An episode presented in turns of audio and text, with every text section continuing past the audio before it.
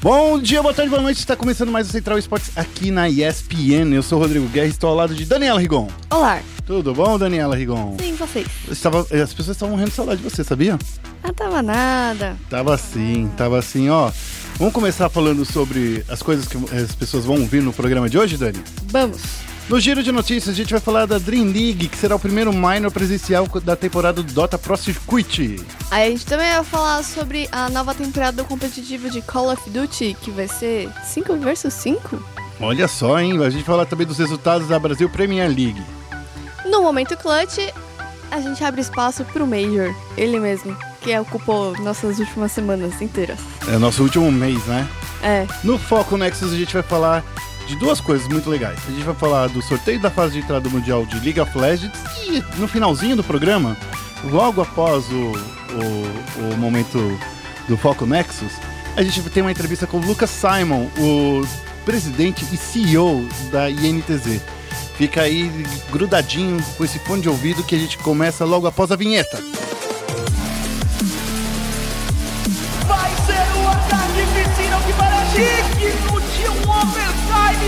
Final. Isso aí!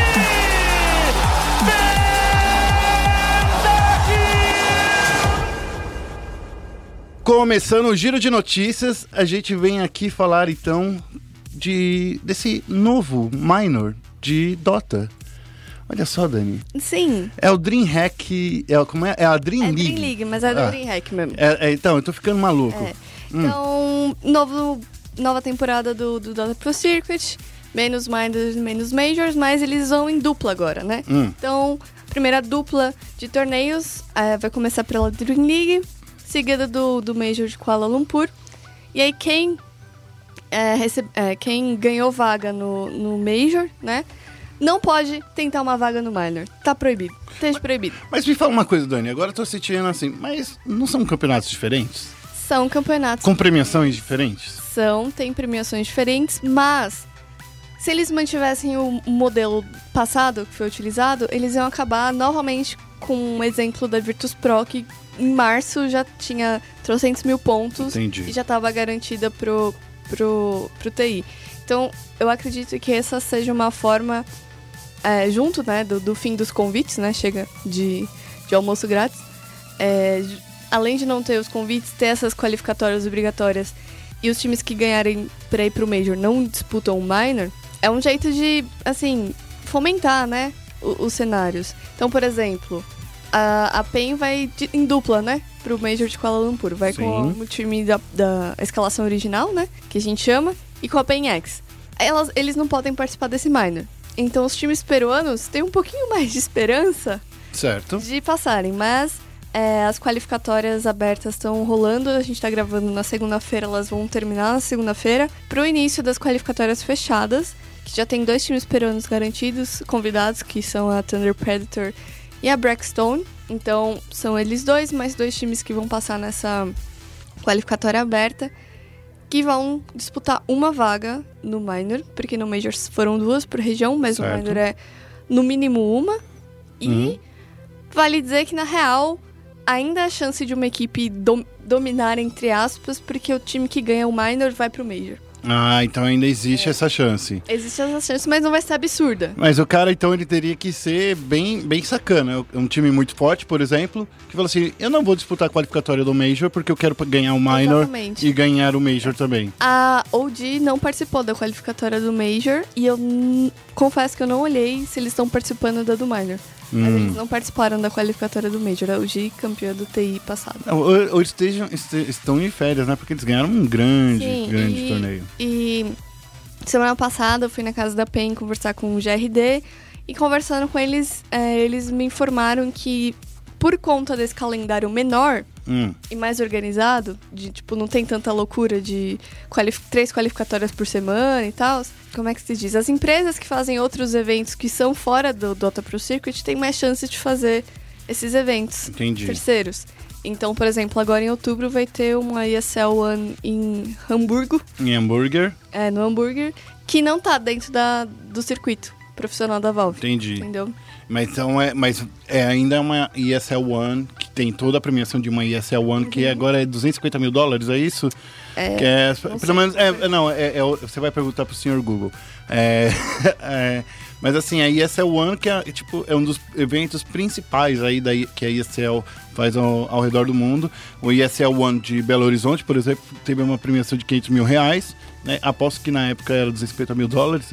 São 300 mil dólares. 300 mil dólares, aí, olha aí, ó. Então é uma graninha, hein, Dani? Então dá pra, dá pra galera falar assim, quem é zoião, quem é fominha, participar dos. não participar mais de qualificatório e jogar só os, os minors sabendo que vai ganhar. Mas esse também é um tiro no escuro, não é? Um pouquinho, um pouquinho. Porque você tem que apostar nisso, né? É. Bom, vamos para a próxima notícia. E a próxima notícia a gente vai falar que Call of Duty terá agora uma fase, digamos assim, os- o, o circuito profissional de Call of Duty vai ser disputado em partidas 5 vs 5. O que acontece? Antigamente, as partidas eram em formato de 6 contra 6. Só que, de alguma forma, isso não estava fazendo com que o, o cenário crescesse. E dessa forma vai ser diferente, vai trazer cinco jogadores jogando contra cinco jogadores se alinhando muito mais que o que, com o que a gente vê, por exemplo, no, no Counter-Strike, né, Dani? Sim, sim. Tanto no Counter-Strike quanto no Rainbow Six. É menos Overwatch, que tem seis, né? Sim. Mas eu acho que ele ajuda um pouco a criar novos times. Porque Certo. se o time diminui o número de jogadores, vai sobrar jogador. Hum, entendi. Então as equipes, eh, as organizações que podem ficar interessadas, né? Hum. Nessa situação, podem aí já formar um, um roster novo. É, uma, uma coisa que já, já precisa já falar é que com essa mudança, né, com esse anúncio, claro que todo o cenário competitivo já começou a se movimentar, porque vai será obrigatório agora existir uma dança das cadeiras, porque antes as equipes eram formadas com cinco é, com seis jogadores, vai ficar sobrando um. Então vai ter muita equipe aí que vai dispensar jogador, então a gente já tá de olho aí também, principalmente aí nas, nas equipes brasileiras que estão disputando aí a CW Call of, é, Call of Duty World League, Premier League. Olha, é muito louco esse nome, eu não gosto muito dele. É, também não curti muito não. Bom, vamos falar então agora dos resultados da Brasil Premier League. Olha só. Bom, semana passada a gente teve mais uma. Aliás, mais uma semana de Counter-Strike que, come... que deu início aí à fase eliminatória da competição. Então a gente teve a primeira quarta de final, é, na qual o Santos venceu a W7M Gaming por 2 a 0 e aí avançou na competição para enfrentar a Imperial na semifinal. A segunda quarta de final vai ser disputada entre a Isurus e a Bulldozer, porém vai ter uma pausinha aí, só volta na semana que vem. Hum, Não sei exatamente porquê. Me perdi aí nesse comunicado. é porque eu acho que é nessa semana que começa o PUBG, né? Ah, então, é, assim, eles vão dar toda a atenção pro PUBG pra dar Pode mais ser. espaço. Essa é, quinta-feira, dia 27, começa a competição de PUBG na, Na na BPL. BPL. Rolaram aí umas qualificatórias. A gente tá olhando quem, quais foram os times que, que se classificaram através dessas qualificatórias. E é, eles também anunciaram que vai ter uma La Liga de PUBG. É verdade, É. né? Então, no final do ano aí vai ter é, mais, mais competição aí pros fãs de, de FPS. Inclusive, a, a BPL de PUBG vai ser jogada só em, em FPP. Nada de TPP. Nada de terceira pessoa, graças, graças. Porque eu não gosto muito de ficar vendo um campeonato. Na verdade, devia ser assim. Joga como você se sente bem, cara. Não poderia ser assim? Não. Você não gosta disso? Não. Eu, eu concordo com os jogadores que o modo TPP é muito mais fácil de você ver o inimigo, sabe? Ah, entendi. E aí fica aquela situação fica um atrás de um negócio e aí fica 20 anos pra eles se atirarem, sabe? Entendi. Acho que a FPP é um risco muito maior e aí quem joga melhor leva melhor mesmo, sabe? Então tá, ó, e no Clash Royale que rolou na última terça-feira, o Tico ve- venceu o Dela Cruz por 2 a 1 e foi uma virada, viu? É, do- na, outra, na outra partida foi o Electrify que conquistou os três primeiros pontos a vencer o Victor Clash por 2 a 0 No grupo B, o Lampião continuou na lanterninha do grupo, né? Porque o Lampião, ele Tadinho. é um cara que a gente gosta muito de ver ele jogando, né? Então tá, tá difícil aí. Lampião, lanterna. É, e, ah, ah, ah, e o Gabriel Fá continuou invicto na competição, vencendo por 2 a 0 O Stangsand, ele é aí tá o líder do, do grupo B. Exatamente. Essas, esses foram os resultados aí da, da semana passada do, da, da BPL. Mais resultados nessa semana no nosso site. Exatamente. Ó, esse foi o nosso Giro Notícias. Agora a gente vai falar mais sobre Counter-Strike. A gente vai falar das coisas que rolaram lá no nosso Major de Londres. Okay, team, follow my command. E no momento clutch a gente vai falar aí da Astralis que venceu o nosso queridíssimo Major de Londres ao bater a Navi por 2 a 0 E eu vou te falar, foi uma final meio xoxa, viu, Dani? Ainda bem que eu não assisti, então. Ainda bem que eu não assisti, estava de ressaquinha. Daí eu fiquei dormindo o dia inteiro. Hum, Mas eu assisti a semifinal da MBR e fiquei muito triste, principalmente porque a galinha me deu esperanças de que a MBR ia ganhar contra a Navi. Não rolou. E eu queria dizer que eu achei muito questionável a escolha da MBR de jogar Dust 2 depois de tomar um 16 a 0 da, da Astralis, né, na Legends. E, enfim, o que eles. Eu não sei o que eles acharam que, eu, que eles tinham planejado, né, pra, hum. pra Dust 2. Só sei que deu muito errado. É, a Navi, assim, o Simple estava on fire, assim, tava possuído o menino. Menos na final, né? Então, ele usou tudo na semifinal, aí É. deu ruim na final. Então, é, a MBR acabou perdendo na semifinal pra Navi por 2 a 0 A Liquid também perdeu pra Astralis logo em seguida, então zero brasileiros na, na final do Major. E na final do Major, o Simple, que usou toda a gasolina dele no dia anterior, tava mal. É, ficou nervoso, será? Deu, deu um, Deve ter dado um nervosinho. e foi anulada completamente pela Astralis, que venceu por 2 a 0 na Nuke por 16 a 6 e na Overpass por 16 a 9. Foi aí levantou a taça. É o, é o segundo título mundial da formação, né? E eles ganharam em janeiro de 2016 também. E eles venceram também a E-League Atlanta Major. Então, tipo, tá, tá bem, tá bem.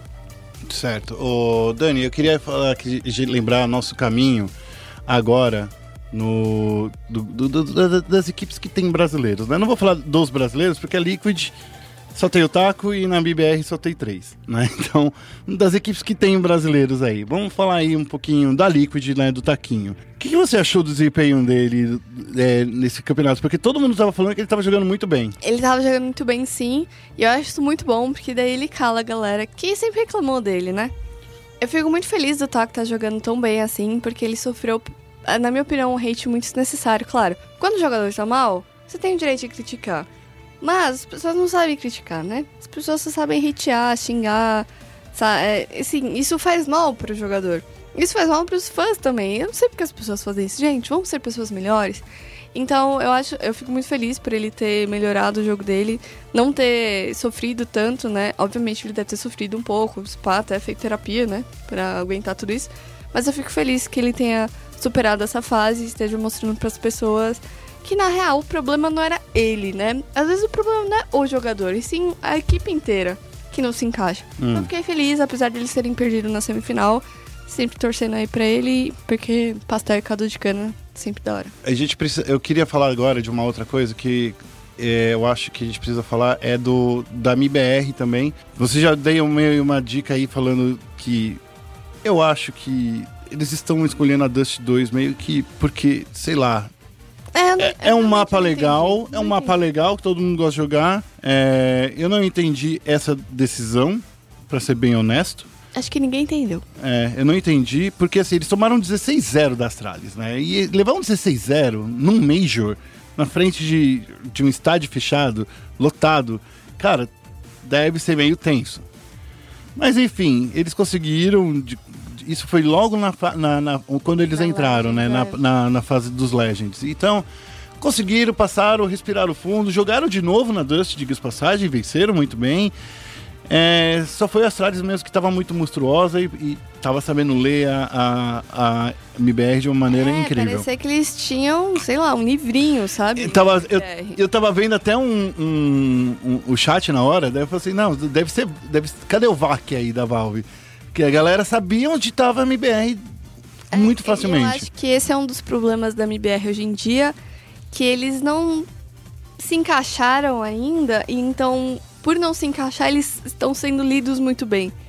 E acabam fazendo uns errinhos bem, bem besta, assim, na Entendi. minha opinião. E eu sou ruim no CS, hein, pessoal? É verdade. Se eu acho o negócio tá ruim, é porque tá ruim. Bom, a gente pode falar então do, das, das trades aí. O que, que você achou dessa final? Eu achei que foi muito fácil, assim. A Navi, ela, por mais que ela tenha sido mais incisiva na fase de grupos, você mesmo disse, né, que o, que o Simple tava jogando muito bem. Eu, eu vi, eu vi muitas partidas, muitas jogadas dele. O Fallen tava jogando muito bem também, diga-se passagem. Ele teve uma contra, contra a Complexity, ele fez cinco abates seguidos na, na Inferno. Eu achei lindo, maravilhoso. Por que, que vocês jogaram na Inferno mais vezes?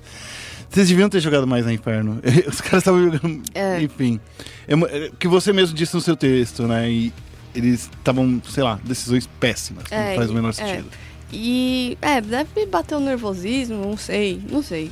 Hum. Espero que melhorem, né? Eles vão jogar um campeonato essa semana na Turquia, se não me engano, viu? Falem, falando que eles estão É. embarcando, Eles, eles eles estão indo jogar agora Blast, Blast... a Blast Pro Series, É. que vai jogar, e é- eles vão jogar agora. Vai estar a Astralis, inclusive, entre os times que estão participando. Amigos, deixa os outros ganhar. É, já a T-Liquid, ela vai jogar a ESL One de Nova York, nessa- que acontece também nessa semana. E a Cell me leva. E. é, Não, ela não leva ninguém. A ESL. É, e assim, a Liquid eu acho que ela tem mais chance de levar essa ESL One, porque tá, eu acho que tá com os times bem mais tranquilos. Deixa eu até fazer aqui, perguntar pro senhor Google como é que anda. Ó, lá na ESL One de Nova York, vai, que vai rolar nessa semana, vai rolar entre os dias 26 e 30 de setembro. Então é de quinta a domingo, é isso? É, eu sou bom de matemática. Eu sou muito bom porque eu sei que dia primeiro vai ser na segunda-feira. Exatamente. É, vai ter a Fnatic, a Gambit, a Mouse Sports, a Natus Vincere, a Navi, né? Linda, maravilhosa. E no grupo B vai ter a FaZe, a G2, a Liquid e a NRG. Já na Blast Pro, Pro Series, essa que vai ser em Istambul, Dani, vai ter a Astralis, a Cloud9, o MIBR, a Ninjas e Pijamas, a Space Soldiers e a Virtus Pro. Nesse campeonato aqui, ó, nesse na Blast Pro Series, é 125 mil dólares rolando e lá na ESL One de Nova York não tem o preço aqui e eu tô muito triste. Não tem o preço, não tem o valor. 150, 250 mil dólares de prize pool, é isso aí. aí feliz, hein? E aí, Dani, o que, que você acha? Você acha que a MBR vai se dar bem lá na Blast Pro Series e a Liquid lá na SL One de Nova York? Cara, eu acho que sim, levando em conta. Assim, a MBR nem tanto, mas levando em conta o desempenho da Liquid, eu acredito que ela chega facilmente aí na- nas semifinais. A MBR, eu já. Se ela pegar as tralhas no começo, eu já não garanto. É, então, ó, a gente, você fique sabendo de tudo que está rolando lá na, nesses dois campeonatos aqui no espn.com.br barra esportes. O Rock vai passar todas essas informações pra gente. Esse foi o nosso momento clutch. Agora a gente vai falar um pouquinho de CBLOL. De CBLOL não? É de CBLOL? É de CBLOL. Ah, é de CBLOL. É de Mundial. CBLOL. É CBLOL ou é Mundial? É mundial. CBLOL é Mundial. Mundial. CBLOL é Mundial. Mundial. Mundial. Então, Mundial. vamos, agora a gente vai focar no Nexus. Bem-vindo a Summoner's Rift. E no Foco Nexus a gente vai falar exatamente dessas, desse sorteio que rolou agora, nesse final de semana. Domingo, mano, de manhã. Nove da manhã, tudo bem, Riot. vai. Cê, Não. não, que Não, isso, Dani? Não, não. Que- não. Dani, você- Domingo não é dia de acordar cedo. Mas cedo não é nove horas. Cedo era seis horas da manhã. Já quero deixar uma reclamação pra Blizzard, porque ela fez aquele evento de Warcraft no, no domingo lá na Paulista. Foi das 10 ao meio-dia. Qual o problema? Gente, quero uma. Vou, vou colocar uma, uma votação lá no meu Twitter. Quem acorda antes das 10 no domingo? Olha, eu vou, não te, vai trabalhar. eu vou te falar o seguinte, hein? No domingo, eu tava com insônia, acordei às 5 horas da manhã. Deus me livre. Eu fui dormir às 3, porque eu fui numa festa sábado. Entendi. Inclusive foi aniversário da Evelyn. Beijo, Evelyn. Beijo, Mas Evelyn. pode já ver aqui. Nossa, eu nem consegui falar, é, falar feliz aniversário pra ela, de tão doido que eu tô nesses últimos dias, Daniela. Daniela, me fala uma coisa. É, a gente entrou no grupo C contra a Cloud9 e a Detonation Focus Me. A Cloud9 é norte-americana, a Detonation Focus Me. Todo mundo. Japonesa. Japonesa. E todo mundo falando que é obrigação da Kabum ir pra, pra MD5. Eu concordo. Eu, eu ia falar assim, você concorda? E a gente tá sendo legal ainda que é pra ir. A gente tá falando assim, a obrigação é, pra, é ir pra MD5, não. A obrigação é sair em primeiro do grupo. Pra explicar no, pra, pra galera, ó. é, essa fase de grupos é meio pro forma. É literalmente pra tirar o joio do trigo. Uhum. Porque a fase de entrada ela, digamos assim, são onde estão os, os times mais fracos, literalmente.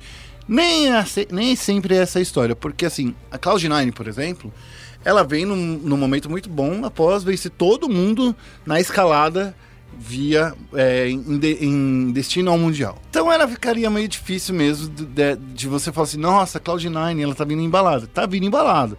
Mas era o time que tinha ficado aí em terceiro lugar no, na LCS norte-americana. Uhum. A Determination Focus, me querendo ou não, é a campeã japonesa, acabou é a campeã brasileira. Ah, deixa eu ver o que mais. É, Kalige é campeão é, da América Latina Sul. Olha só, a gente não vai ter, né? Isso a gente já tinha dito na semana passada, que não, que, que não, existe, não ia ter mais a Rainbow Seven. Uhum. Porém, a Infinity tá vindo também com uma grande, grande força, com vontade de sair vencendo tudo. Eu só tô feliz porque com esse novo, novo sistema aí da fase de É. É a fase de grupos da fase de entrada, tá, pessoal? Então, a fase de grupos da fase de entrada anteriormente eram oito equipes divididas em, Em dois grupos. E aí, só o melhor do- de cada grupo ia enfrentar dois times vindos é, meio rebaixados aí, né? Uhum. Da- das regiões maiores. Era o Seed 3 da, da, da Europa. Da, depende. Era, era, Era, sempre da o Seed. América, é. do Norte, LMS e tal. Agora, ah, principalmente até por conta da divisão né, do, da Sudeste Asiático Sim. com o Vietnã, a Riot acordou pra vida, inclusive estou escrevendo um texto sobre isso, e dividiu. É, são todos os times, não importando região maior ou região menor, é, dentro dessa fase de entrada, é, dividiu todos os times nos grupos. Não deixou os que vieram de regiões mais fortes para uma segunda rodada. Entendi. Então, equipe da China, da América do Norte, da Europa e da LMS? É E- da LMS ou da do Vietnã? É do Vietnã. Acho que Não, não, da da LMS. LMS, é. LMS. eu não lembrava dessa Direx. É, é da LMS. É, Que ela veio no lugar da HQ. É. todas essas quatro equipes estão junto das equipes que são consideradas o wild card, né? Sim. Então, Brasil, Turquia, Oceania, Japão, é, enfim. Hum. E, então, é, ao todo foram 12 equipes divididas em quatro grupos de três. Hum. E aí os dois melhores de cada grupo vão se enfrentar em melhores de cinco. Tipo, o primeiro de um grupo enfrenta o segundo do outro grupo, de forma randômica e sorteio de novo. Randômica. É. Eu gosto dessa palavra que não existe. E é neologismo, a língua portuguesa é viva. E, enfim, é, eu gostei muito mais porque a gente tem chances maiores de passar. Aliás, chances maiores de passar, né, pra segunda rodada. Sim. E de enfrentar times fortes, que é o que as regiões menores precisam. Precisa tomar na cara. Porque- crescer. Querendo ou não, são quatro vagas, assim, mas assim. Eu preciso dizer que eu fico meio triste. Porque assim, são quatro vagas, certo? Mas só que daí temos assim, a EDG que é da China, a G2 que é da Europa, Cloud9 que é dos Estados Unidos, e a Direx que é da LMS. Pra mim, eles estão dando mais uma vaga pra esses times. É claro, eles podem perder? Podem perder. Podem perder. Mas assim, sei lá, eu fico pensando que da mesma forma que você tá. Já que você tá dando quatro vagas, por que você não dá quatro vagas pra uma região realmente wildcard, né? Então, é, na, na, no, no meu texto opinativo, essa é a minha ideia. Na real, por que eles não botam todo mundo no, no Mundial? É, então. Todo mundo direto, assim. Vai ter uns stomps? Vai. Mas eu acho que é legal, pelo que- menos os times aprendem. É, mas é isso que os times precisam, os times menores. É. Eles precisam dar, chegar e, e jogar contra times maiores. Por exemplo, ah, no Dota é, é isso que aconteceu. A gente chegava nos primeiros é, Majors, tomava pau, tomava pau dos, do- dos equipes brasileiras, equipes peruanas. Hoje em dia, com mais investimento, bootcamp, não sei o quê, a PEN chegou no terceiro lugar da ESL One. Foi mal no TI depois? Foi. É, Mas foi não tão mal assim também, né? mas foi no TI, sabe? Enfrentou de cara, bateu de, empatou com a Virtus Pro, sabe? Ganhou, ganhou de time grande. Então, tipo, e no Overwatch, eu acho que ainda falta. Está caminhando pra isso e é algo que a Copa do Mundo faz, mas poderia fazer melhor, Também. que é as- os jogadores brasileiros enfrentarem jogadores que estão na Overwatch League, Sim. sabe? Então, É, faz isso muito bem, na minha opinião, é o Rainbow Six. É verdade. O Rainbow Six sempre tem, tem dois ou três torneios mundiais aí vira e mexe, tem torneio. É, é muito bom isso. É, então, assim, na minha opinião, tinha que botar todo mundo direto no, no Mundial, E pronto. sabe? É, vai, vai. E tirar. É, é sério, se você tá colocando ali. uma- se você tá forçando uma terceira vaga para os times que você tá falando assim, olha, esses times não são tão bons assim, entendeu? É isso que você tá querendo dizer. Mas a gente vai dar mais uma chance para eles. Porque no final das, da- das contas é isso que você tava dizendo, tá, Dani? Quando você coloca assim, não, a gente tem aqui, ó. Tem a G2, a EDG, esses caras vão jogar com ele. São times bom- muito melhores que a gente, com certeza.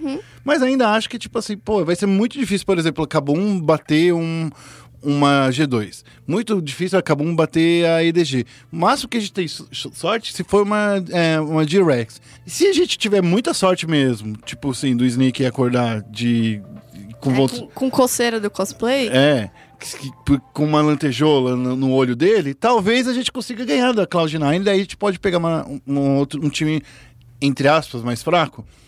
Mas assim, ainda acho que, tipo assim, meu, vocês só estão tampando o sol com a peneira. É, ou bota todo mundo direto, ou tira terceiro seed do- das regiões maiores. É, Sinto é, muito. concordo Tira com você. Tira o seed. Não quero saber, tira o seed. É. Que foi uma coisa que, na real, muita gente reclamou do Dota, Uhum. que foi por conta do, do fim dos convites, né? Não tem mais convite, então eles não. os- as, organiza o- as organizações de torneios não tinham mais desculpinha de, ah, vamos chamar aqui três times da Europa, dois times dos Estados Unidos. Agora Uhum. é, todo mundo vai ter que passar aí pela qualificatória e tem um mínimo de qualificatória. É. Então, técnica e um máximo de, de times a, a disputarem. Então, o pessoal, ai, mas isso vai tirar a vaga das equipes da Europa. Tem que tirar de vez Tem em que tirar, tem, Tem que que tirar. aumentar a competição. Bom, vamos lá, vamos só resumindo aqui, ó. No grupo A estão a EDG, a Infinity e a Dire Wolves. No grupo B tá a G2, a Supermassive Ascension. No grupo C, que é o, o grupo da Cabo, que tem também a Cloud9 e a Detonation Focus Me. E no grupo D tem a Direx, a Gambit e a KLG. Os dois primeiros colocados de cada grupo vão para, vão para uma disputa de MD5, vão disputar uma vaga para Mundial. Isso daí vai ser disputado logo depois. A Kabum vai jogar nos na terça e na quinta-feira. É isso? É isso, é isso, produção. A Kabum vai jogar nos dias 2 e 4 de outubro. A primeira partida, inclusive, às 4 da manhã, é da Cloud9 contra a Kabum. Ai, que lindo. É, então, assim, daí é às depois. quatro da manhã mesmo? É às 4 da manhã. Deus me. Quer dizer, a- vai começar às 4 e meia, É. umas 5 horas, depende aí de quanto que a Riot fizer de matéria aí pra colocar aí no Mundial. Dos jogadores comendo comida coreana. É isso. E depois, é, ela vai jogar. Depois joga a Gambit contra a, a G-Rex. A Detonate Focus Me encara acabou na terceira partida do dia. já- aí já deve ser umas 8 da manhã, 7, 8 horas da manhã. Depois a Kabum vai jogar só no outro dia. Olha só, só no outro dia. Então, É, assim, são só dois, duas, são duas partidas, por dia. Então, assim, a cada, acorda às 4 horas da manhã, vê a partida da Kabum, dorme mais um pouquinho, acorda lá para umas 7 horas, vê o segundo jogo da Kabum e daí você vai trabalhar, tá bom? É assim que Ou eu vou fazer. escola. Ou vai pra escola. É, e aí você decide o que você vai fazer. Porque se você tiver que acordar às 7 horas da manhã pra faculdade, pra, então é 5 horas, tá na hora de acordar mesmo. É.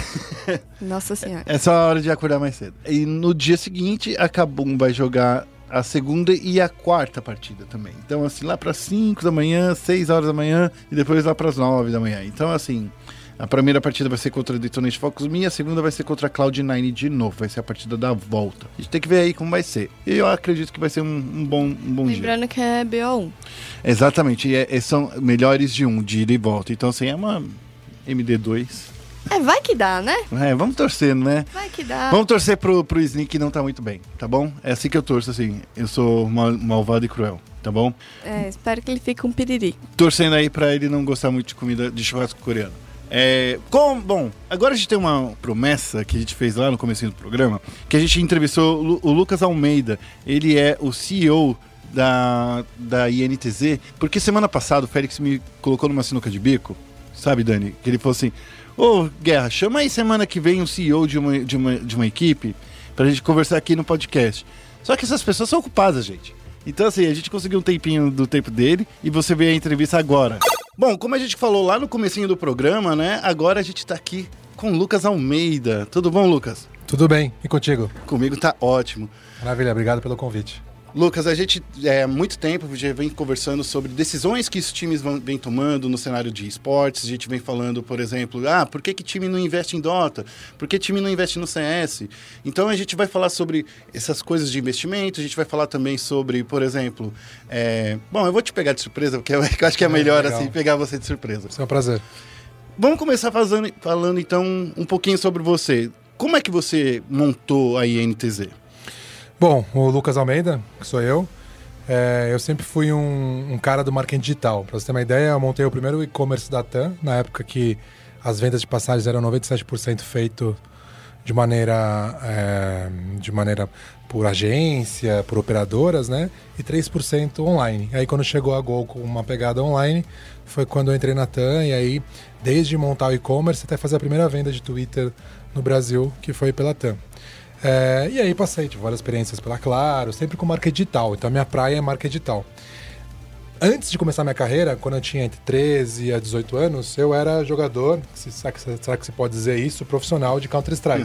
Então tem um lendário Kogu, ele era, por exemplo, minha dupla. A gente passava o final de semana inteiro sem dormir, porque era quando eu tinha a possibilidade de jogar na Lan House. Então a gente ficava 72 horas acordado, usando dois computadores, jogando ao mesmo tempo. Nossa, aconteceu muito isso comigo também.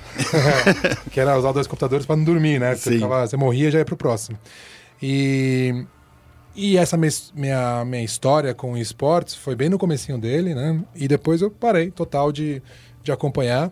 Então continuei a minha carreira, como contei, então, claro. Aí tive uma experiência de morar três anos na Espanha. É, e, e essa experiência, quando eu voltei pro Brasil, eu falei, cara, fiz muito dinheiro pros outros, agora eu vou começar a empreender. E foi quando aí eu comecei a abrir uma série de negócios. Então, meu primeiro negócio foi o Cachorro Gato, que ainda existe. Montei com meus amigos e basicamente é um negócio digital. E o que acontece? Nesse meio caminho, eu estava falando com o Rogério, que é do meu atual sócio da NTZ, para ele investir no Cachorro Gato. Ele não só não investiu, como me convenceu a entrar no NTZ. Olha só, então foi um plot twist aí. É, ele negociou bem aí. E, e a NTZ surgiu basicamente da, da paixão do, do filho dele, o Luan, onde hoje é um dos diretores do clube. É, o Luan, ele via o Rogério de final de semana. é, e aí no final de semana o Luan ficava jogando, era, tentava ser profissional tal. Então ele falava pro Rogério, pô, não posso pausar, etc. Enquanto o Rogério falava, vamos dar um rolê, vamos no shopping, né? E é, pô, final de semana, então é o momento de, de ficar jogando. E aí o Rogério foi esperto e falou: tá bom, já que a gente fica de final de semana você não quer sair do computador, então me explica o que, que é isso aí. E o Luan foi mais esperto ainda, porque em vez de explicar a parte do jogo, as magias do personagem, de LOL e tal, ele explicou a parte do negócio. Então, ah, o torneio funciona assim.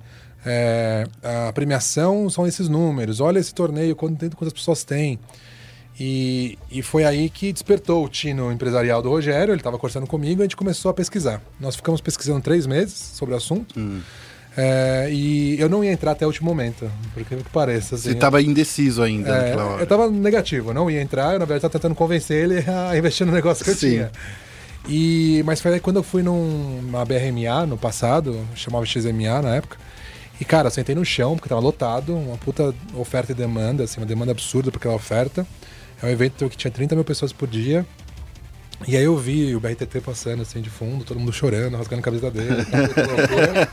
e eu falei, cara, você tá juntando é, o esporte com o, o digital, com paixão, né, com demanda, você está juntando muitos fatores. E na verdade o digital é até engraçado, porque eu, eu falo que o digital foi o maior, foi o maior disruptivo para mim aceitar, né? Para eu aceitar e estar dentro da NTZ. Que foi o fato quando eu vi que ele é um esporte, só que ele nasceu no digital. Ele tem o digital para fortalecer a venda, a expansão dele e o futuro dele. Então até, até falo que o, o esportes, ele é o único esporte que nasceu do digital e usa o offline, né, a TV, jornal, etc, como uma forma de marketing. Ele é o Sim. único esporte que eu conheço que é assim. Você pega, por exemplo, o rally, você necessariamente precisa que tenha TV. Sim. Senão você fica acompanhando ali, passa o carro, você, "Ei, passou o carro e... É, você, você não sabe o que acontece literalmente no meio da corrida, né? Mas é, é- é engraçado quando você fala assim do, do esporte já nascer digital, porque é, é uma. Eu acho que é uma tendência hoje em dia, principalmente quando a gente vê os, as pessoas mais jovens, né? é, que estão chegando aí, quem tem 10, 12 anos. Eu acho que dificilmente a gente vai ver essas pessoas investindo tanto sua atenção em, em, sei lá, em um estádio de futebol ou em um estádio de beisebol, porque eu, eu acho que a, a, a relação já é meio diferente, né? com esses com, com os fãs, né? Hoje em dia você vê, tem acesso, a, sei lá, ao você tem acesso ao Wave, ao Shine, é, quase o tempo todo, porque eles estão sempre no Twitter. E isso é uma das coisas que vocês incentivam bastante seus jogadores, não? É, com certeza. Acho que vai no comentário que eu, eu sempre falo, que a gente é o segundo maior esporte, só que ninguém sabe. É verdade. É o segundo maior esporte em praticante, vou te dizer que talvez até o primeiro, o maior esporte em praticante, aí tem que olhar um pouco mais a fundo. É, e, e o segundo maior esporte é audiência também. Só que ninguém sabe por quê. Quem sabe é de 13 a 25 anos e nosso desafio, né, o meu desafio pessoal, e aí eu falo isso bastante, o meu desafio pessoal no esportes é mostrar isso pra massa, mostrar o esportes pra massa. Então tudo que é nessa linha, eu sempre tento participar e ajudar. E, e falando como o, a- o impacto digital que tem o esportes, comparado a outros esportes, realmente é isso. Hoje você consegue ver é, você quer ver, por exemplo, o Neymar fazendo embaixadinha, você precisa ir no estádio, precisa pegar alguma matéria ali que às vezes saia ou não, porque os treinos são fechados, etc. Mas por outro lado, você vê o Tai, como você disse, fazendo embaixadinha diariamente na Twitch, Sim. ou comentando. Isso também consegue, consegue ver os outros esportistas comentando, né? Mas comentando no Twitter e tal. Você consegue acompanhar ele ah, constantemente. E a nossa ideia é continuar expandindo isso. A NTZ tem algumas coisas, até em primeira mão. A gente pretende para a Superliga abrir eh, a, a NTZ para visitação, porque a gente montou um super espaço lá, que eu gosto bastante. E ao mesmo tempo também ter essa possibilidade dos fãs assistirem de lá e aí depois verem os jogadores, etc. Acho que outros clubes fazem isso no Brasil né, e fora, mas a gente quer apostar bastante nisso, que é como ter mais proximidade com os, com os torcedores. Uma coisa que é, os nossos ouvintes sempre questionam, por exemplo, assim, a gente vem falando, por exemplo, da PEN, do sucesso que a PEN teve, por exemplo, com Dota, e a gente fez um cálculo aí que eles conseguiram já um milhão de reais esse um ano aí, 2 milhões. dois milhões de, de dólares aí, pra você ver. É, Não, 2 milhões de reais. Ah, tá, tá, É. tá. tá. De, de reais. Então vamos repetir aí. a, a PEN aí conseguiu 2 milhões de reais aí com, com Dota. É, eu acho que é uma carreira de, de grande sucesso. Claro que a gente sabe que a maior parte vai para os jogadores, né? Que nem tudo fica para a organização, mas existe assim uma parcela que vai para a organização. E querendo ou não, a gente sabe que é, é maior do que, por exemplo, o que League of Legends oferece para a gente aqui no Brasil. Porque ainda tem um- uma série de obstáculos para ser vencidos. Para você, Dota chegou a entrar no radar? Bom, fazer alguns comentários. Primeiramente, Tá. é, a PEN é o clube que a gente mais admira depois da NTZ. Ainda bem, né? Então, assim, é um ótimo concorrente, né? Eles fazem um trabalho muito bom, existem há muito mais tempo que a gente. Tanto que hoje existe o maior clássico, e não só em LoL, e sim em todas as modalidades, inclusive Dota, e eu vou te contar um pouco sobre Dota, que talvez não seja no seu radar. É, mas sim está no nosso, tanto que a gente está no mercado. Com a Bulldozer É, agora. Double 12. E então, realmente é um clássico que a gente. Eu até brinco quando a gente fala com patrocinadores, né? Eles perguntam. é, enfim, mas está negociando com outros clubes e tal. Eu falo assim: olha, é o seguinte, se você estiver nego- negociando com a PEN, tudo bem, você pode escolher eles em lugar da gente. Agora, de resto, não tem ninguém que eu, que Ficaria que eu- ofendido. é, que eu aceitaria perder. Então, vai muito nessa linha. Eles são frenemies muito, muito, muito interessantes de trabalhar contra, porque eles puxam também o mercado de uma forma é, bem agressiva.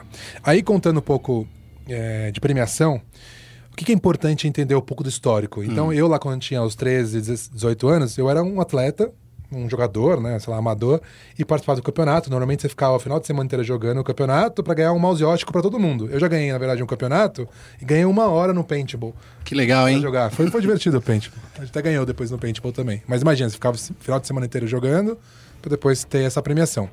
E aí como funcionava? Essa premiação, seja horas de paintball ou, ou mouse ótico, que era um só, né? Pode vir todo mundo, um ficava com o cabo, outro com a teclinha e tal.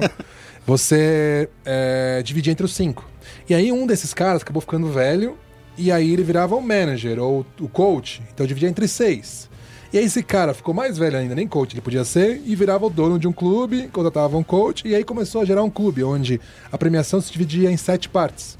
E isso, historicamente, impactou de uma maneira super negativa o esportes. Hoje o esportes, a NTZ, ela praticamente não pega a premiação. A premiação que ela pega, ela dá de benefícios pro ah, desde os colaboradores, da, até o próprio cozinheiro, ele recebe benefícios, porque é uma forma da gente impulsionar que o time ganhe, ganhe com eh, a, a comissão técnica também participe mais ativamente. Então a NTZ não ganha com premiação. E todos os clubes brasileiros vão nessa linha. São poucos os clubes que estão conseguindo aumentar um pouquinho a premiação. E aí, quando eu falo pouquinho, é 10, 15% da premiação. Certo. Então, falaram em 2016 que a NTZ, numa matéria, a gente ganhou entre meio milhão a um milhão de premiação. Isso. A NTZ não ganhou nada. A gente repassou, os jogadores ficaram, ficaram bem de. Ah, Então entendi. isso é uma coisa muito importante pegar o histórico. No futebol hoje a premiação vai pro clube e aí o clube dá em formato de luva, em formato de, enfim, de incentivo, etc. Mas no esportes quase ninguém faz isso. Então essa é uma visão muito equivocada do cenário, que nunca ninguém ficou tentando corrigir e tal, porque é uma coisa meio, meio reservada do clube, né, cada essas condições. Mas eu venho falando isso publicamente um pouco mais, cada vez mais, que é pra então a PEN realmente fez um investimento absurdo, colocou bootcamp, né, para os pessoal treinar e chegar nesse nível super, super forte Dota. Mas premiação eles não ganham, eles podem ganhar outras coisas, mas premiação vai a maioria para os jogadores. E, e, e é onde a organização ganha dinheiro? É com patrocínio? É com, sei lá, um incentivo fiscal? Como é que a organização ganha dinheiro, já que você tocou nesse assunto? É, e aí eu vou responder essa pergunta, mas an- antes, é, acho que vale comentar que a NTZ então tá no Dota, a gente fez uma parceria com a Bulldozer, que é uma turma, é um, um clube que também tem uma operação física de uma super arena lá em Vitória, Espírito Santo, e, e são caras que a gente, a gente é muito a favor, e eu principalmente, Lucas, sou muito a favor de trazer novos investidores e grandes mentes, grandes empresários para o esporte. Então, a partir do momento que eu vejo alguém que tem essas, essas qualidades, eu faço o máximo para tentar achar parcerias. Então, Outra coisa que todo mundo fala também, que a gente fica subindo times pra primeira divisão, a gente já fez isso três vezes. É. No mundo, foram feitos três vezes isso. Nós fizemos três vezes no Brasil. E a gente foi o único clube que conseguiu fazer isso no Brasil. A gente não faz isso pela grana. Obviamente, o retorno financeiro é sempre importante para conseguir investir ainda mais no clube. Claro. Mas a gente faz isso principalmente para trazer novos empresários e com boas intenções e com bom recurso para fazer um trabalho bem feito no esportes. E aí, indo um pouco para a questão de. Como que era a tua pergunta? A, a minha pergunta é isso. Ah, já que vocês não ganham a- dinheiro com a premiação, Aham. é Como com. funciona, né? É, ganha dinheiro, então é com patrocínio, exato. É, dessa forma. Eu- os clubes de esportes funcionam igual o clube de esportes tradicionais. Então, pegar, por exemplo, o clube de regatas Flamengo, que antigamente o carro-chefe era o Regatas, né? No Rio, todos os clubes começaram com regatas, e aí foi evoluindo, até tem esportes hoje em dia, foi evoluindo e hoje o carro-chefe é futebol de campo. Então ele tem boxe, basquete, todas as modalidades. A gente também tem nossas modalidades. Então Counter-Strike, é, é, Dota e LoL. E como que funciona? A gente funciona da mesma forma como o clube funciona. É, taxa de participação em torneios, é, premiações ainda que uma pequena parte comparado aos clubes de futebol, mas sim, a gente também pega um- uma pequena parte, 5, 10, 15%. Ah, a gente tem compra e venda de jogadores, já é um ativo na NTZ, por exemplo, um ativo muito importante, que tem um retorno, uma porcentagem muito grande de retorno. Tudo bem que a gente reinveste isso comprando novos jogadores, Claro. mas já, já começa a virar um, um modelo de negócio dentro do, do negócio. E licenciamento de, de, de itens, então, por exemplo, tem a cadeira licenciada pela DX Racer, Sim. onde a gente eh, recebe por licenciamento a roupa, uniforme, tudo bem que a gente faz interna, mas poderia licenciar isso para outra marca. É, e patrocínios, óbvio. Patrocínios é a, Claro. grande, a grande marca. Ações também é, pontuais. Então, por exemplo, a gente vai na BGS, faz uma ação com XYZ marcas, também tem um retorno. Então ele funciona igual um clube tradicional. É que, que as pessoas elas ficam vendo justamente esses números portentosos aí, principalmente que aconteceu com a PEN, porque, ah, claro, você vai participar de um torneio internacional, eles vão pagar em dólar. A gente está vendo dólar aí batendo 4 reais É. aí. Então a gente já fica até um pouco mais. é, a- meio assim, né? Fala assim, pô, então esse time- esse dinheiro todo foi pro time. E é muito bom que um dono de uma, de uma organização fala que não vai pra. pra, É. pra- Eu vi muita gente falando da, da PEN, né? Pô, seu time ganhou tantos, sei lá, 2 milhões de reais. Como você não consegue segurar o time? É. Essa relação não existe diretamente, porque a premiação não foi. Provavelmente eles nem receberam a premiação ainda, porque demora às vezes 90, 120. Tem, tem torneio que a gente participou na China, que faz um ano já e ainda não pagaram a gente. Caramba. Então tem essa. E tem um pouco de, de dedução de imposto também, creio eu, né? Porque Brasil. É, é, então, como funciona? É, normalmente os clubes pagam dupla tributação, porque a empresa que faz a pagamento, se for nos Estados Unidos, ela retém 30% da premiação na fonte. Nossa. Chega pra gente aqui, tem o câmbio, tem porcentagem de câmbio, tem uma série de descontos e ainda você pode pagar dupla tribu- tributação dependendo do seu, do seu tipo de CNPJ e tal. Então, por exemplo, a NTZ paga entre 10% a 20% de imposto. Então também tem esse valor. Aí o valor que sobra de tudo isso, Nossa. você dá para jogadores. Os jogadores têm, as- além das premiações, eles têm salário também. É, e aí que começa a mudar um pouco esse conceito, pelo menos os clubes que eu já conversei, que daí eles vão aumentando a premiação, e, Uhum. desculpa, aumentando o salário, então ele começa a ganhar 5, 10 mil reais e vai baixando a porcentagem de premiação dele, porque daí o clube está é, deixando uma vida mais tranquila dos jogadores. Porque ele Eu vai ter uma garantia, né, de, de salário. é que a maioria dos jogos hoje, que não tem muita audiência, muita mídia, como funciona? Você faz um contrato, pelo menos da NTZ, a gente faz um contrato de atleta profissional, só que ele fica remoto. Então ele pode receber até 100 reais, se a gente quisesse. Isso legalmente, tudo com base CLT, lei Pelé, tudo feito com, com super parcimônia aí, super profissional. É, obviamente, quando é um jogo com mais audiência, aí você começa a investir 2, 3, 4, até 20 mil reais, que tem salário de jogadores aí no Brasil que recebem 20 mil reais. Então, esse processo, eu imagino, vai ajudar em algum momento que a premiação aumente. Mas hoje eu tenho certeza que a PEN pega pouco, se não nada. É, é, eu acho que é, é- foi muito bom esse esclarecimento, né? Porque toda, toda vez, assim, ah, o torneio vai ter X mil dólares em premiação, e daí a galera fica pensando que vai para a organização. Mas eu acho que tem um outro ponto legal que a gente podia conversar, eu acho que é outra dúvida muito recorrente aí da nossa audiência, é... Quanto mais é, times você tem, mais jogadores, mais equipes que você tem, também é, vai atraindo mais a atenção de, de outras empresas, né? Por exemplo, a, a PEN, por exemplo, tem Arena of Valor, tem Dota, é, Counter, Tem, é, tem Clash Royale também? tem Clash Royale, tem é muita, é muita, é muita coisa. Então isso também é uma coisa de ajudar vocês conseguirem patrocínio, certo? Porque se você tem mais chances de aparecer pro seu, pro seu fã, pro seu torcedor, existe mais chances então de você estar mais tempo n- é, no ar, na online, né? É. Então eu vou parar de falar com a PEN, porque ainda é, É. meu concorrente. Então Tá, vou vocês, vocês têm, por exemplo, três, tr- três equipes agora, Nós temos é, oito modalidades. oito É, a modalidades. gente é maior que a PEN em número de modalidades. Nossa, aí sim? É, em arrasando. diferentes. É, são Hum. é, oito modalidades com 10 equipes diferentes. E aí a gente tem no total 60 atletas. Tá.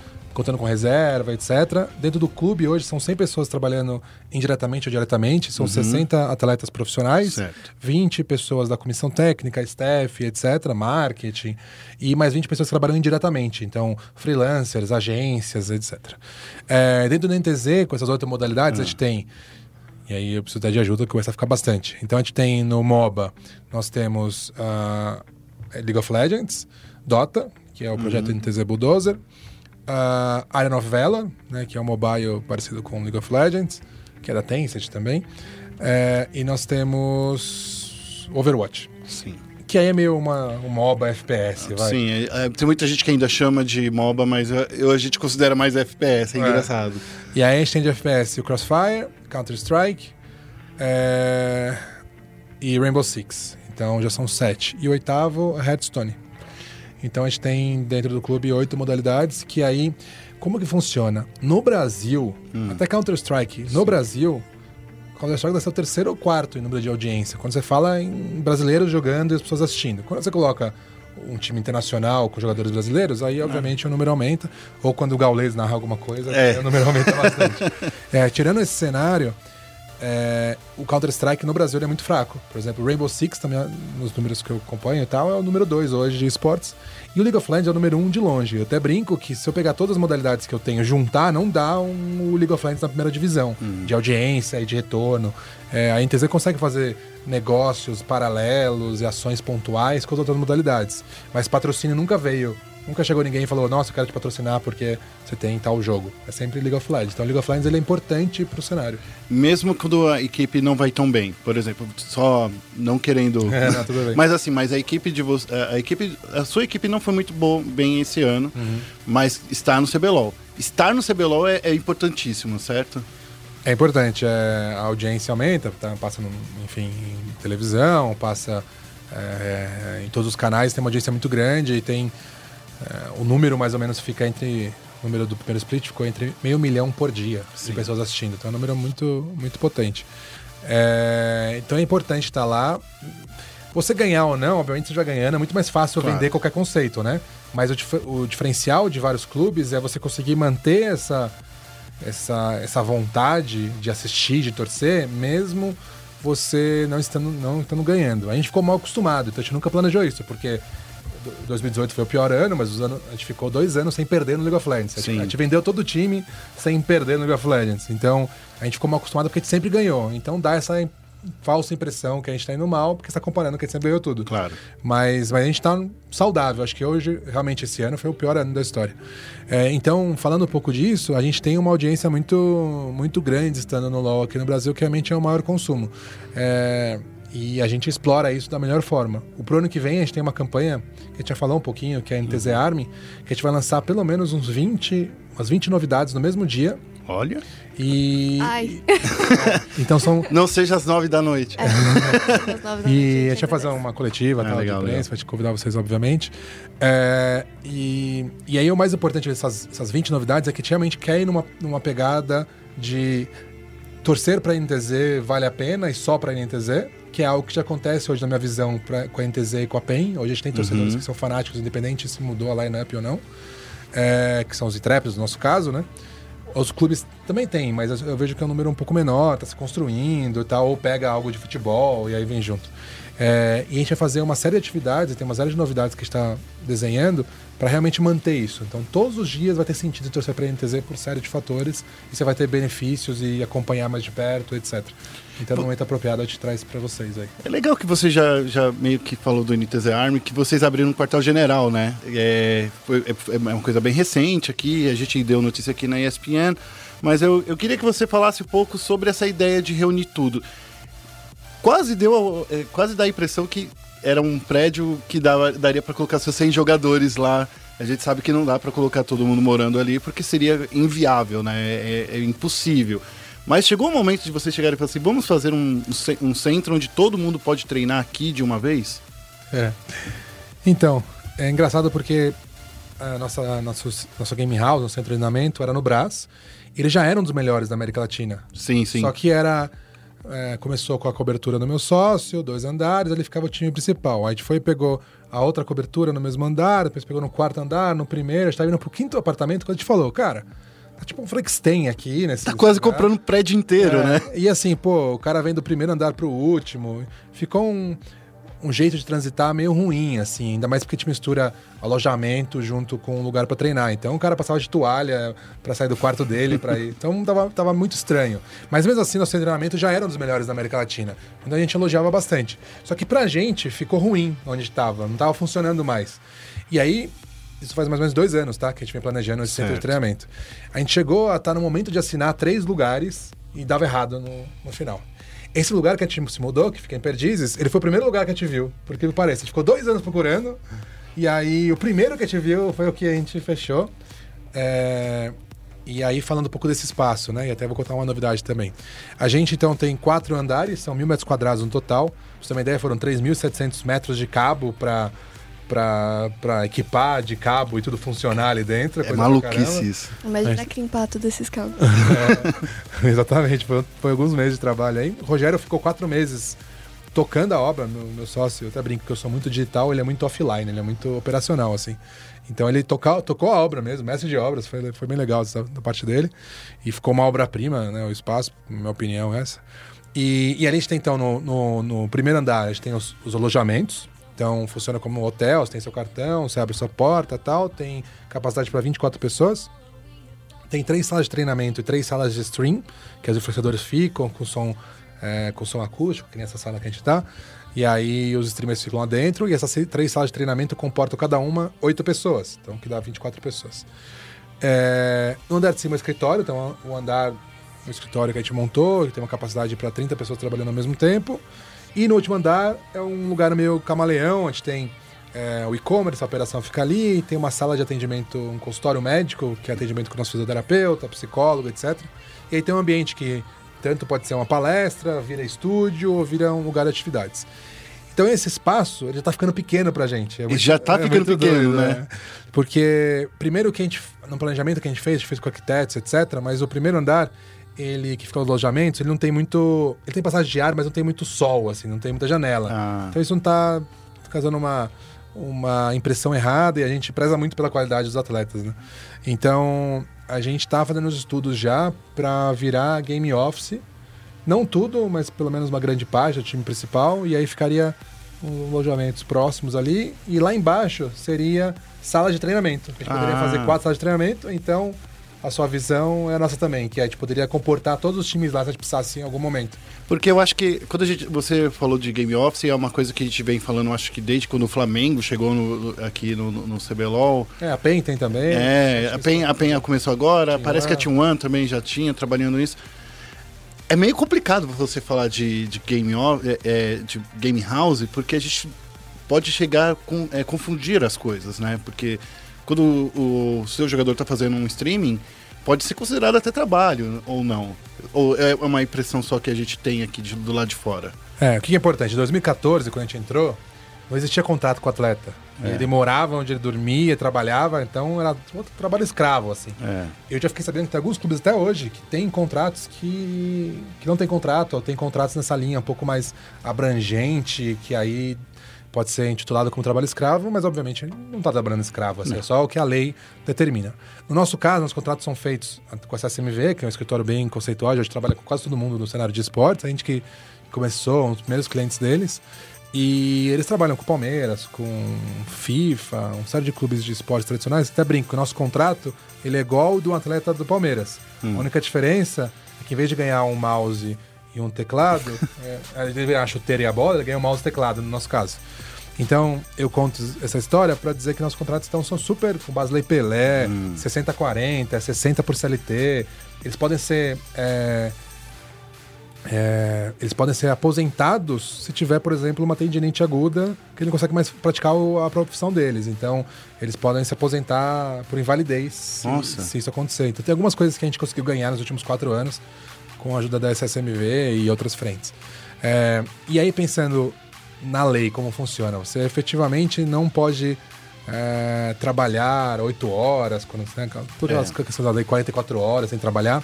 Quando você fala de esporte, é um pouco mais aberto. Você pode fazer uma concentração de 24 horas, mesmo Sim. no trabalho.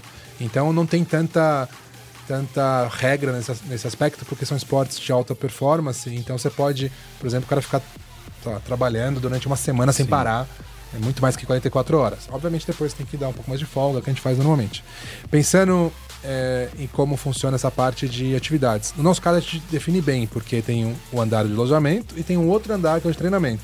Então ele tem que se apresentar no andar de treinamento, um horário específico, e a partir do momento que começa a trabalhar. E esse período dá menos que 8 horas. Então a gente tem essa preocupação, apesar que não precisaria, né, pela, pela lei do esporte, mas a gente tem essa preocupação.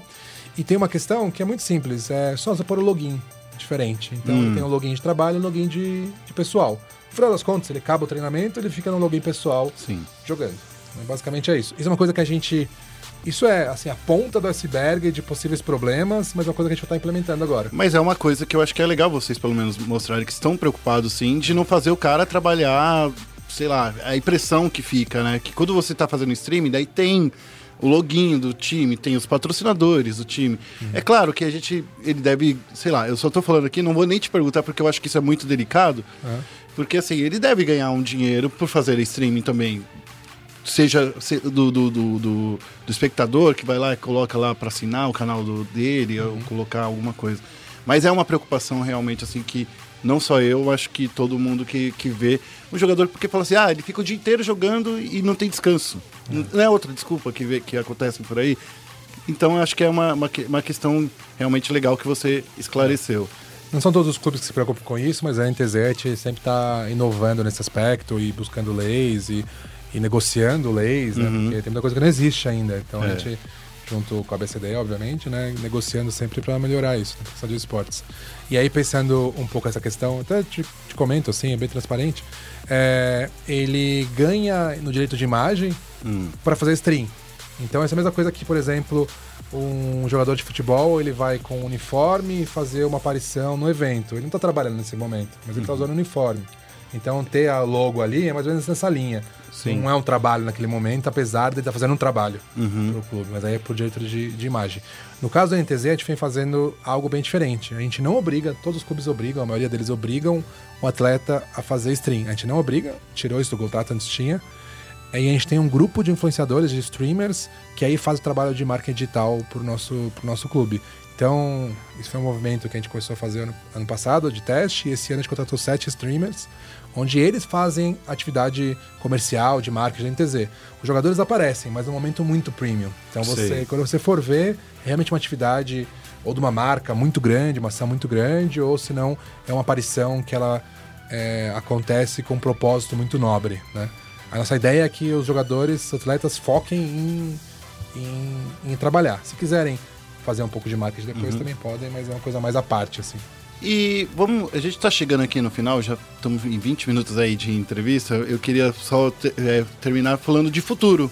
Ah, você, a gente passou pelo, pelo fato de a NTZ não ter ido tão bem no CBLOL, mas vocês fo- estão indo bem em, outra, em outras modali- modalidades do esporte, né? Como é que você pensa o futuro? Como vai ser o 2019 para a INTZ? O gol prometido pra todo mundo, depois que a gente ganhou da PEN pela segunda vez, né? Porque a gente ganhou com a NTZ Redemption Sim. e depois ganhou com a NTZ. E aí eu fiquei muito triste de estar nessa situação. Tanto que a gente treinou com a PEN toda semana, porque a gente nunca imaginava que a gente chegaria a perder duas, duas rodadas e depois jogar contra eles. Eles também não. Inclusive, o Diogo falou isso pra gente, jogadores é, da INTZ falou isso pra gente, a gente colocou essas matérias no ar. Ninguém imaginava que vocês chegariam na relegation junto com a PEN. E vou além, como já passou o treino, a gente perdeu quase todos os treinos. Foi tipo 12 a 2 pra PEN. Então eu. Tá uma situação bem, bem triste. E aí, a gente tava todo mundo junto ali assistindo no, centro de treinamento. E depois que aconteceu isso, eu prometi pra todo mundo que a gente nunca mais ia se ver nessa situação. Então, lá da NTZ, dentro dos 20 anúncios que a gente vai fazer, tem um, tem um por exemplo, que todo mundo sempre pediu pra gente, a gente conseguiu, é, que foi algo surreal. E esses anúncios é na linha de a gente não passar mais por isso em League of Legends. Então, a NTZ é, vai. A gente sempre vestiu, apesar do estigma, né? A gente contratou a bot lane campeão, um foi eleito o melhor eh, revelação e o outro, enfim, a dupla dele. Foi um investimento, até saiu na mídia, se não me engano, né? Acabou vazando. A gente foi um investimento de um dos jogadores, a gente pagou 100 mil reais nele. É, então é um valor alto para jogador hoje no Brasil. Então a gente sempre investiu, mas a gente acha que realmente os torcedores têm, têm razão para investir ainda mais. Não foi meio que vocês m- a- meio acostumaram eles mal? Porque, por exemplo, assim, até hoje é considerado. O Peter, que passou pela INTZ, é considerado um dos melhores técnicos que passou aqui pelo Brasil. E foi eleito o melhor da Europa assim que chegou, né? Exatamente. É, Então, assim, é é, absurdo. É, vocês sempre trouxeram um, um- acho que o vocês sempre formaram jogadores, por exemplo, essa, essa Vivo Cage que hoje existe nasceu É. na INTZ, né? O, E só funcionou nela, né? e só funcionou nela, mas assim, o. É, não, o Talkers ainda funcionou lá Não, na Red, foi não, campeão digo- no primeiro split. Não, sim, sim, a- juntos, a formação, juntos, né? juntos, só funcionou com vocês mesmo. Mas assim, é. A gente. é, Eu acho que. Esse ano a gente não é querendo falar mal do trabalho do maestro, tá? Mas assim, é que comparando o Peter que veio, a gente sabe que o maestro foi muito bom trabalhando junto com, com o Peter, foi um dos responsáveis, inclusive, por aquela campanha muito boa que vocês tiveram. Sim. Mas assim, talvez os, os torcedores sentiram a falta de um nome de peso, de um, de um técnico que fosse tão bom, ou que, que realmente, por exemplo, provasse que o Tai, que ele foi muito. Eu acho que até uma, uma Ah, o dó. jogador hoje do time é, É. o pai, né? É, então, mas aí, por muito tempo ele foi muito criticado pela comunidade, inclusive lá pela torcida intrépida, né? No, no, no, no, no- grupo de vocês no Facebook. É, eu acho que talvez tenha sido isso, né, que vocês tenham Sim, trazido. Tem, tem sentido. A gente, na verdade, o, o maestro já entendia sobre League of Legends, entendia sobre Sim. coaching, mas ele teve ali um professor absurdo durante um ano. Então, nossa aposta foi essa, né? Ele pegaria todo o ensinamento e traria. É, obviamente, ele fez um ótimo trabalho, a gente lá dentro sabe, mas o clube vive de resultados, né? Então, a Sim. gente não conseguiu atingir os resultados. A gente está no momento de, de conversas e tal. É, a gente seria um prazer manter o maestro dentro do, do plantel, mas a gente já tem uma pessoa, que a gente não anunciou ainda, já trabalhando com a gente há algum tempo, há mais de um mês. É, então a gente deve falar mais a fundo dessa pessoa e tá trazendo mais algumas pessoas para ajudar na comissão técnica. Tem uma coisa que acredita muito que os jogadores no Brasil eles são todos no mesmo nível. Isso é NTZ, é visão da NTZ. Tá. Tem muitos jogadores que são bons. Só falta o polir a pedra ali, né? O direcionamento correto. direcionamento. Então, pô, a Kabum tem vários jogadores ali que nunca foram cogitados como os melhores, né? Mas com. Rangers e Zantins, por exemplo. É, O Ranger, quando ele era no top lane, e quando ele era top laner, teve até, eu acho que até uma vez que eu comentei assim, nossa, gente, coitado desse menino aí. Não, Tá- por exemplo, o YL. O YL É? veio pra NTZ, super, falou, nossa, que contratação lixo, ruim, né? E, e depois de um ano que ele ficou no clube, ele foi vendido para PEN. É, obviamente tem exclusividade, mas deve ser um dos maiores valores hoje até hoje a transação. E todo mundo ficou cobrando a gente, falando, como vocês venderam ele? Por É. quê? E tal. No time ele não encaixava tão bem, apesar dele ser muito bom, solo kill, etc. Mas olha como é engraçado, um jogador que era excluído dos, dos, dos piores times da segunda divisão, veio para a NTZ e depois de um ano era, era cogitado como o melhor do, do time, do Brasil, etc. É, e agora tá na PEN, tá jogando muito bem. Então eu acho que é um pouco isso. O, o nível é muito parecido. É, é ruim falar isso para jogador, né? Sim. O seu nível é parecido com o cara do seu lado. É, mas essa é a nossa visão como NTZ. Então a gente tá sempre investindo em como polir. É, a gente acredita muito que ah, os estrangeiros devem estar sempre é, na comissão técnica e nunca jogando. Sim. Porque depois ele vai embora e leva o conhecimento que ele teve na comissão técnica para o país dele. Então a gente sempre vai apostar em brasileiros. Isso é um, um compromisso nosso desde o dia 1. É, então é um pouco isso. A gente realmente acostumar, acostumou mal ganhando, mas a gente mudou um pouco a filosofia esse Sim. ano. Eu acho que esse foi um, um erro. É, quando você ouve alguém falando inglês, por mais que você não pense nisso, mas você presta mais atenção. Porque é uma outra língua. Então você tem que se esforçar um pouquinho mais para entender. mesmo que você seja fluente daquela língua. Se for nativo, não. Mas eu não tenho nenhum, ninguém no, no clube que é nativo em inglês.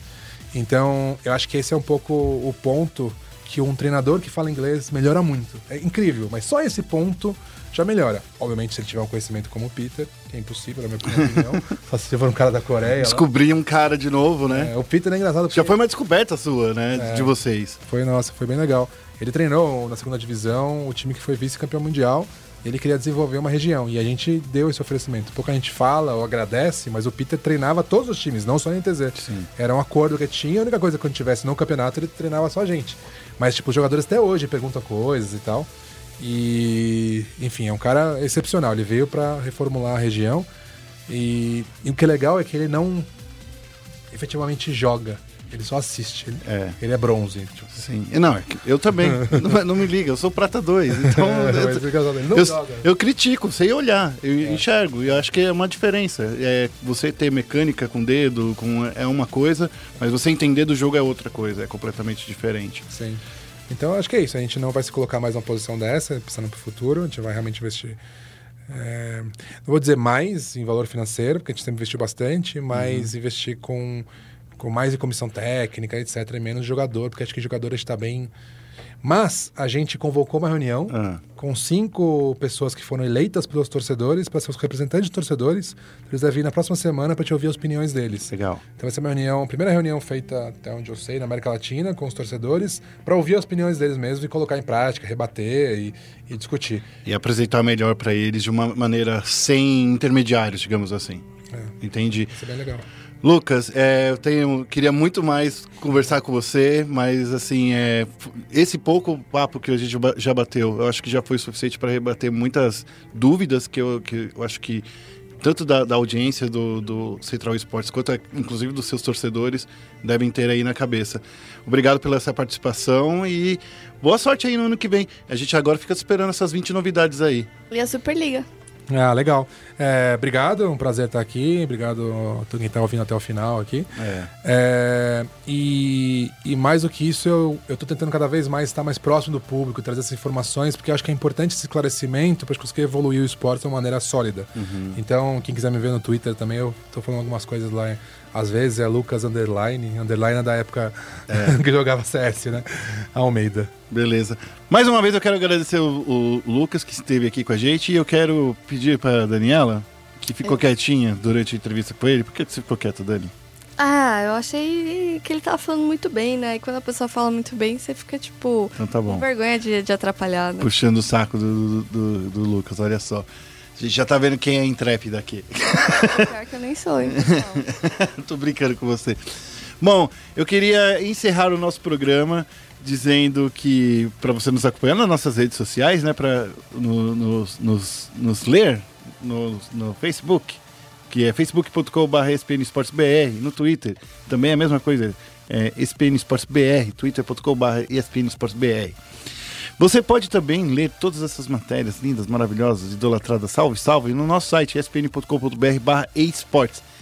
E também Lembrando que você pode ter acesso a tudo isso e muito mais no nosso aplicativo, no SPN App, que você baixa tanto na iTunes Store, ou se você for usuário Android, você pode baixar na Google Play Store, tem também, eu acho que lá na, na, na Amazon, onde você quiser, vai ter esse aplicativo aí para você baixar para seu celular, para você ficar por dentro do mundo dos esportes.